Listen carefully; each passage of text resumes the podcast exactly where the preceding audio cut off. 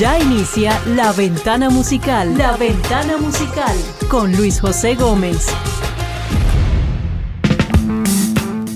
¿Alguna vez has tenido en tu cabeza una canción que no dejas de pensar en ella, de cantarla o de tararearla por muchas horas? Despacito, quiero respirar tu cuello despacito. Te cuento que eres víctima, que somos víctimas del gusano musical. La Ventana Musical.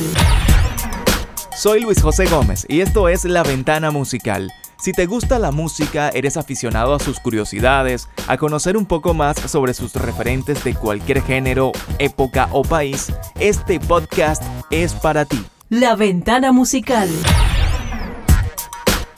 El gusano auditivo o gusano musical es un fenómeno en el que las personas dicen que se les pegó una canción.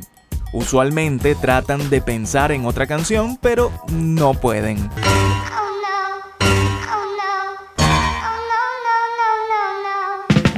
El neurólogo Oliver Sacks, en su libro Musicofilia, comparó lo que es el gusano auditivo o gusano musical con un tic o un ataque, pues algunas personas lo consideran molesto.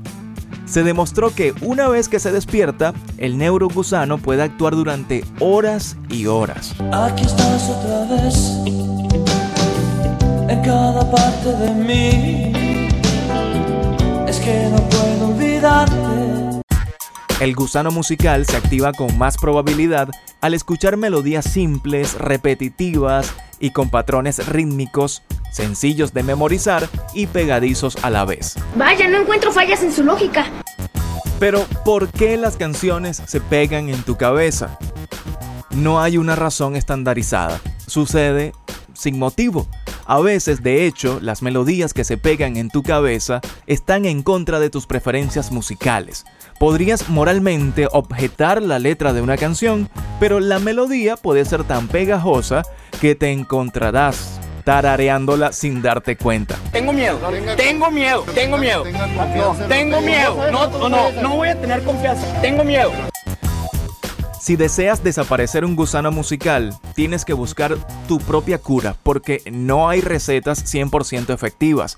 Hay quienes escuchan otra música para borrar la que están cantando y quienes esperan que ese gusano musical se desactive por sí mismo.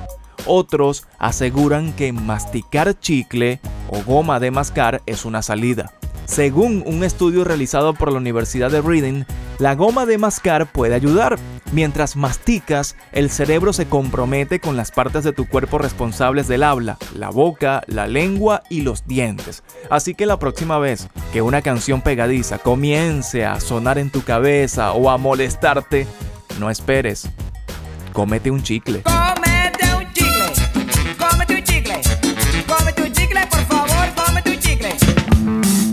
La Universidad de Londres investigó el gusano musical. El 90% de la población experimenta este síndrome al menos una vez a la semana.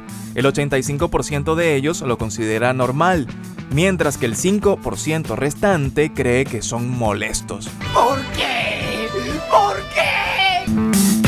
Pero ¿cuáles son las canciones que provocan el gusano musical? Ya te comenté, son aquellas melodías simples, repetitivas y con patrones rítmicos súper, súper sencillos. ¡Ay, caramba! La Universidad de St. Andrews dice que Queen, la banda británica, provoca el gusano musical más potente con esta canción.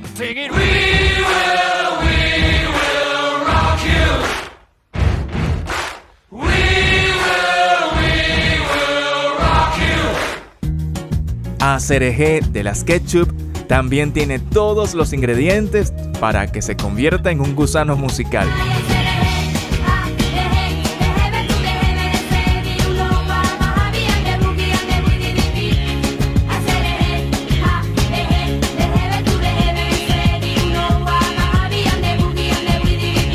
Pharrell Williams con Happy.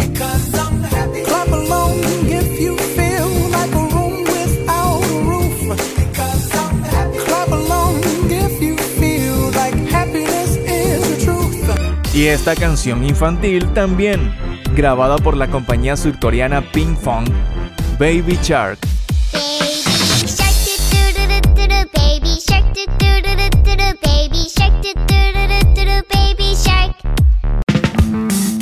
Varios científicos aceptan que sacarse de la mente una canción no deseada es un alivio, pero por supuesto la canción que lo cure podría terminar siendo la siguiente que se te pegue. Exacto. ¡Oh! En fin, con gusano musical, sin gusano musical, lo importante es seguir disfrutando de la música. Obvio, Bobis. Muchas gracias por escucharme. Nos reencontramos en una próxima edición. Soy Luis José Gómez. Estoy en redes sociales como arroba Luis José Locutor.